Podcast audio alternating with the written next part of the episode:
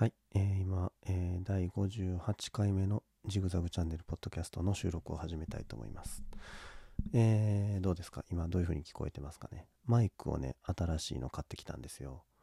えーっと、手話の MV7 っていうマイクです。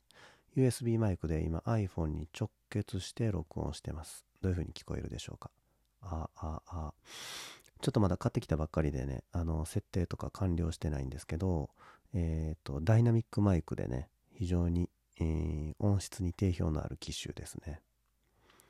手話のマイクって言ったら、まあ、あの、非常にいろんな有名なね、5%とか57とか、ダイナミックマイクで有名なものがあるんですけれども、えっ、と、そういう中でね、まあ、一番有名な伝説的なマイクが SM7B っていう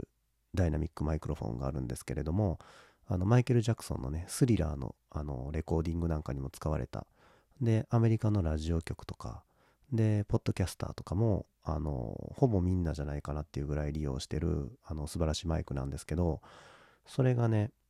まあ、あの、ちょっと高いんですよね。まあ、すごいいいマイクなんで、ちょっと高いですと。で、後ろも XLR 接続、キャノンね、いわゆる、キャノンしか接続できなくて、まあ、ってことはね、マイク本体も高いし、そこからケーブルでそのオーディオインターフェースにつないで、で、そこからさらに、えーパソコンにつなぐっていう形になるのかな。そういう形でしか利用できないんですけれども、まあ、あのやっぱりどうしても最近の、そのね、USB 中心のそのマイクの世界に相入れないっていうことで、僕みたいにね、個人でポッドキャストやってるとか、あの、YouTube の配信やってるとか、そういう人でも利用しやすいように MV7 っていう USB モデルのマイクをあその SM7B をこうセルフオマージュっていうかね同じようなデザイン同じような音の感じで作ってきたっていうのが、えー僕が今回買った SM、えー MV7 ですね。ちょっと 似たような名前でややこしいんですけれども。でこのマイクなんですけれども一応単体で、えー、と基本的に、えー動きます。単体で動くって言っても、まあ、電源がないので、それは USB であの iPhone なりパソコンなりに接続して電源取るんですけれども、まあ、USB でパソコンに接続すると、えーまあ、もちろん音は拾えますと。で、ボリュームの設定、で、ゲインの設定、で、えっ、と、ミュートボタン、ミュートボタンもついてるんですよ、これ。で、さらに後ろに、あのイヤーモニターのね、イヤホンジャックがあって、そこにイヤフォンを挿して、自分の声をこうゼロギャップで聞けるっていうかねそういう機能もあります。モニター機能ね。で非常に使い勝手がいいマイクに仕上がってますね。で XLR 端子も後ろに備えてるのでより本格的なレコーディングしたいっていう人は USB を卒業して XLR で接続っていうようなこともできるようになってます。だから両対応ねハイブリッドなマイクになってます。でじゃああの USB だけでまあすごい使い勝手いいのになんで XLR 端子があんのかっていうとやっぱりね基本的にパソコンっていうのは一つの USB マイクしか認識できないんですよね iPhone も。なのでまあ一人で喋ってる分にはいいんですけれどもあの対談とかさあの3人4人であのなんていうかなこうトーク番組みたいな感じでねしようとするとどうしてもそのマイクをたくさんつなげないといけないので XLR 端子で、で、ね、あの、チャンネルが何個かあるオーディオインターフェースにつないで、そこからパソコンに音を取り込むっていう、そういう必要があるんですよ。なので、まあ、あの、一人で喋ってるだけじゃなくてね、ゲストを招いてトーク番組みたいなことしようと思ってるんでしたら、まあ、このマイクを買っとけば、将来的にそっちの方向に進んでも問題ないっていう、そういうマイクに仕上がってます。で、価格なんですけどね、えっ、とね、ついこの間まで31,600円だったんですよ。それが Amazon のブラックフライデーでちょっと安くなってて、えー、28,000円ぐらいに下がってたのかな。で、さらに僕はそこに、まあ、手話とマンフロットがコラボしたオリジナルのマイクスタンドがついたポッドキャストキットっていうモデルを購入して、さらに iPhone と接続するための専用ケーブルも購入して、3万円ちょっとぐらいかな。それぐらいの値段で購入しました。まあ、あの、もともと高いマイクなんでね、3万円超の高いマイクなんで、まあ、あの、どうかなとも思ったんですけれども、まあ、ちょうどね、欲しいと思ってる時に、その、セールがあって、安くなってるっていうことで、思い切って購入しました。えー音質の方はどうでしょうか。さらにね、このダイナミックマイク全般に言えることなんですけれども特徴として低ノイズっていうのがあるんですよねノイズがすごい少ない特にまああのホワイトノイズも少ないですし背景でねあの換気扇とかエアコンとか洗濯機とかね食洗機とかそういうのが動いててもほぼ聞こえないっていうそういう特性があります。ちょっと黙ってみるんで背景ノイズホワイトノイズとか背景ノイズどうかちょっと聞いてみてください。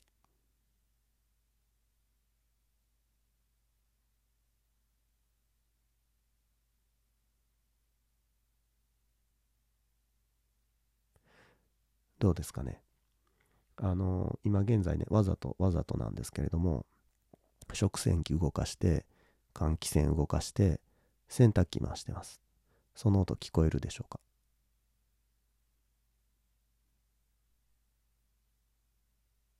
どうですかね？ほぼ聞こえないんじゃないかなっていうふうに思います。あのホワイトノイズもすごい少ないですしそういう背景のね家電の音みたいなのもほぼ拾わないっていう非常に使い勝手のいいマイクですね。まあ、あの、卓録っていうか、こういう自宅で、あの、専用のオーディオブースとかね、あの、吸音素材で覆われたそういう壁とかがない、防音設備の一切ない部屋で今録音してるんですけれども、そういう用途に非常に向いてるマイクかなっていうふうに思います。で、あの、感度がね、低いんですよね。つまり、マイクの本当の近くの音しか拾わない。それ以外のところの音は拾わないっていうことで、感度が非常に低いので、あの、今ちょっとマイクの僕正面で喋ってるんですけど、ちょっと動きますよ。あー、今、えー、マイクの90度横ですね。あー、ね、マイクちょっと持ちますよ。あー、今マイクの180度後ろ、マイクの真後ろですね。あー、今マイクの正面に戻ってきました。ちょっと途中でマイク掴んだんでタッチノイズ入ってたかと思うんですけども、えっ、ー、と、音がだいぶ違ったのが分かったと思います。マイクの真正面がすごく音を拾って、横はあんまり拾わない。で、後ろの音もほとんど拾わないっていう、そういう特性がありますね。あの、すごい、ポッドキャスト向きっていうか、あの、海外、アメリカとかではね、これラジオのパーソナリティが使ってるんですよ。で、雑音、余計な雑音を拾わないので、まあ、あの、気を使わなくていいですしね。まあ、もちろんタッチノイズとかは入ってしまいますけれども、うん、すごい使い勝手のいいマイクだと思います。いろんな種類のマイク今出てて、USB マイクだと、まあ、あの、 Blue Yeti とかね、あの、たくさんの人使ってて有名。他にも、まあ、オーディオテクニカのあコンデンサーマイクとか、 Marantz とかも本当にいろんなところが出してるんですけれども USB で動くマイク USB マイクって言ったらねコンデンサーマイクが結構多いんですよね。で僕が今この喋ってるダイナマダイナマイト ダイナミックマイクと違ってコンデンサーマイクっていうのはあのすごいセンシティブなんですよね。高感度。であの細かい息遣いとかさあのわずかな表情とかまで捉える非常に高感度なマイクなんですけれどもその反面その音を拾いすぎてしまうのでね窓の外であの救急車が通ったとかね換気扇が動いてるとかエアコンが動いてるとかねそういった音をねガンガン拾うんですよね。で他の人の話し声であるとか。なので僕今まで録音する時はあの夜にね全員家族が寝静まった夜に部屋を閉め切って暖房も冷房も全部切ってで換気扇ね全部の換気扇を止めてで洗濯機も食洗機も止めて家電製品一切音出してない状態で録音してたんですよ。すごい気使ったんですよね。でもまあそれがあのー、さっきね聞いてもらった通り僕が黙っても家電製品が動いてる音って全然聞こえなかったと思うんですけど一切気にしなくていいっていうのはまあ気楽でいいですよね。音もいいし雑音も拾わない。まあすごくいいマイク見つけたなっていうふうに思ってます。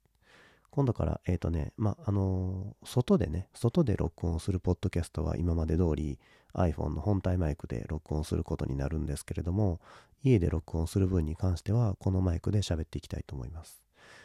で今まああの購入して箱から出してすぐ喋ってるので設定とかをねあんまりいじってないんですけれどももうちょっとあの聞きやすい設定であるとかねそういうのを見つけて、ちょっとずつ自分に合った設定っていうのを作っていきたいなっていうふうに思ってます。この音聞いてみてどうだったのかとか、あの、よかったらコメントいただけたら嬉しいです。好評やったら、あこのまま使い続けたい。使い続けたいっていうかもうね、結構高いお金出したんで、買ったんで、このままもちろん使いますけれども、あの、使い続けたいと思います。それと、えっ、ー、と、今はまあこれ、ポッドキャストの音声ですけれども、動画でもね、このマイク接続して撮れるんですよね、音が。USB マイクなんてまあ当然ですけど、なので、まああのこうマイクのね、目の前に今マイク置いて喋ってるんですけれども、となるとまあ動画ちょっと撮りにくいなとかいうのがあるんですけれども、その設定をちょっと考えてね、あの上からこうアームで吊るタイプにしたりとかさ、で、スタンドをこう細いやつに変えたりとか、いろいろ工夫して、えー、ちょっとなんとかあの動画でも使っていきたいなっていうふうに思ってます。せっかく買ったんでね、どんどん活用していきたいと思ってるので、あとさっきちょっと開封動画をね、撮ろうと思ったんですけれども、ちょっとマイクの設定に熱中してしまって、ちょっと動画撮影途中でちょっと中断してしまったんでね、動画の方であのマイクも紹介するんですけれども、それはもうちょっと待ってもらいたいなっていうふうに思います。とりあえずマイク買いましたよっていう報告と、その音質の紹介ですね。うん。今これ自分でモニターしながら音聞いてるんですけれどもモニターで聞いた感じでは結構何て言うんかな。あの低音がね 低音がすごいリッチでえー、っとねまあ背景がすごい静かで自分の声が際立っててうん。いいですねあの聞いてて気持ちいい音ですね自分で言うのもなんですけれども皆さんのね僕まあ録音しながら聞いてる音とまた皆さんがね、ポッドキャストとかスタンド FM で聞く音はまた少し違うと思うので、よかったら感想をあの教えてほしいです。えー、ちょっとまあマイクテストを兼ねてダラダラ喋ったんですけれども、えー、ちょっとこれぐらいにして自分でもう一回聞き直して、で、またアップロードして皆さんの意見を聞きたいと思います。じゃあ、えー、今日はこれぐらいで。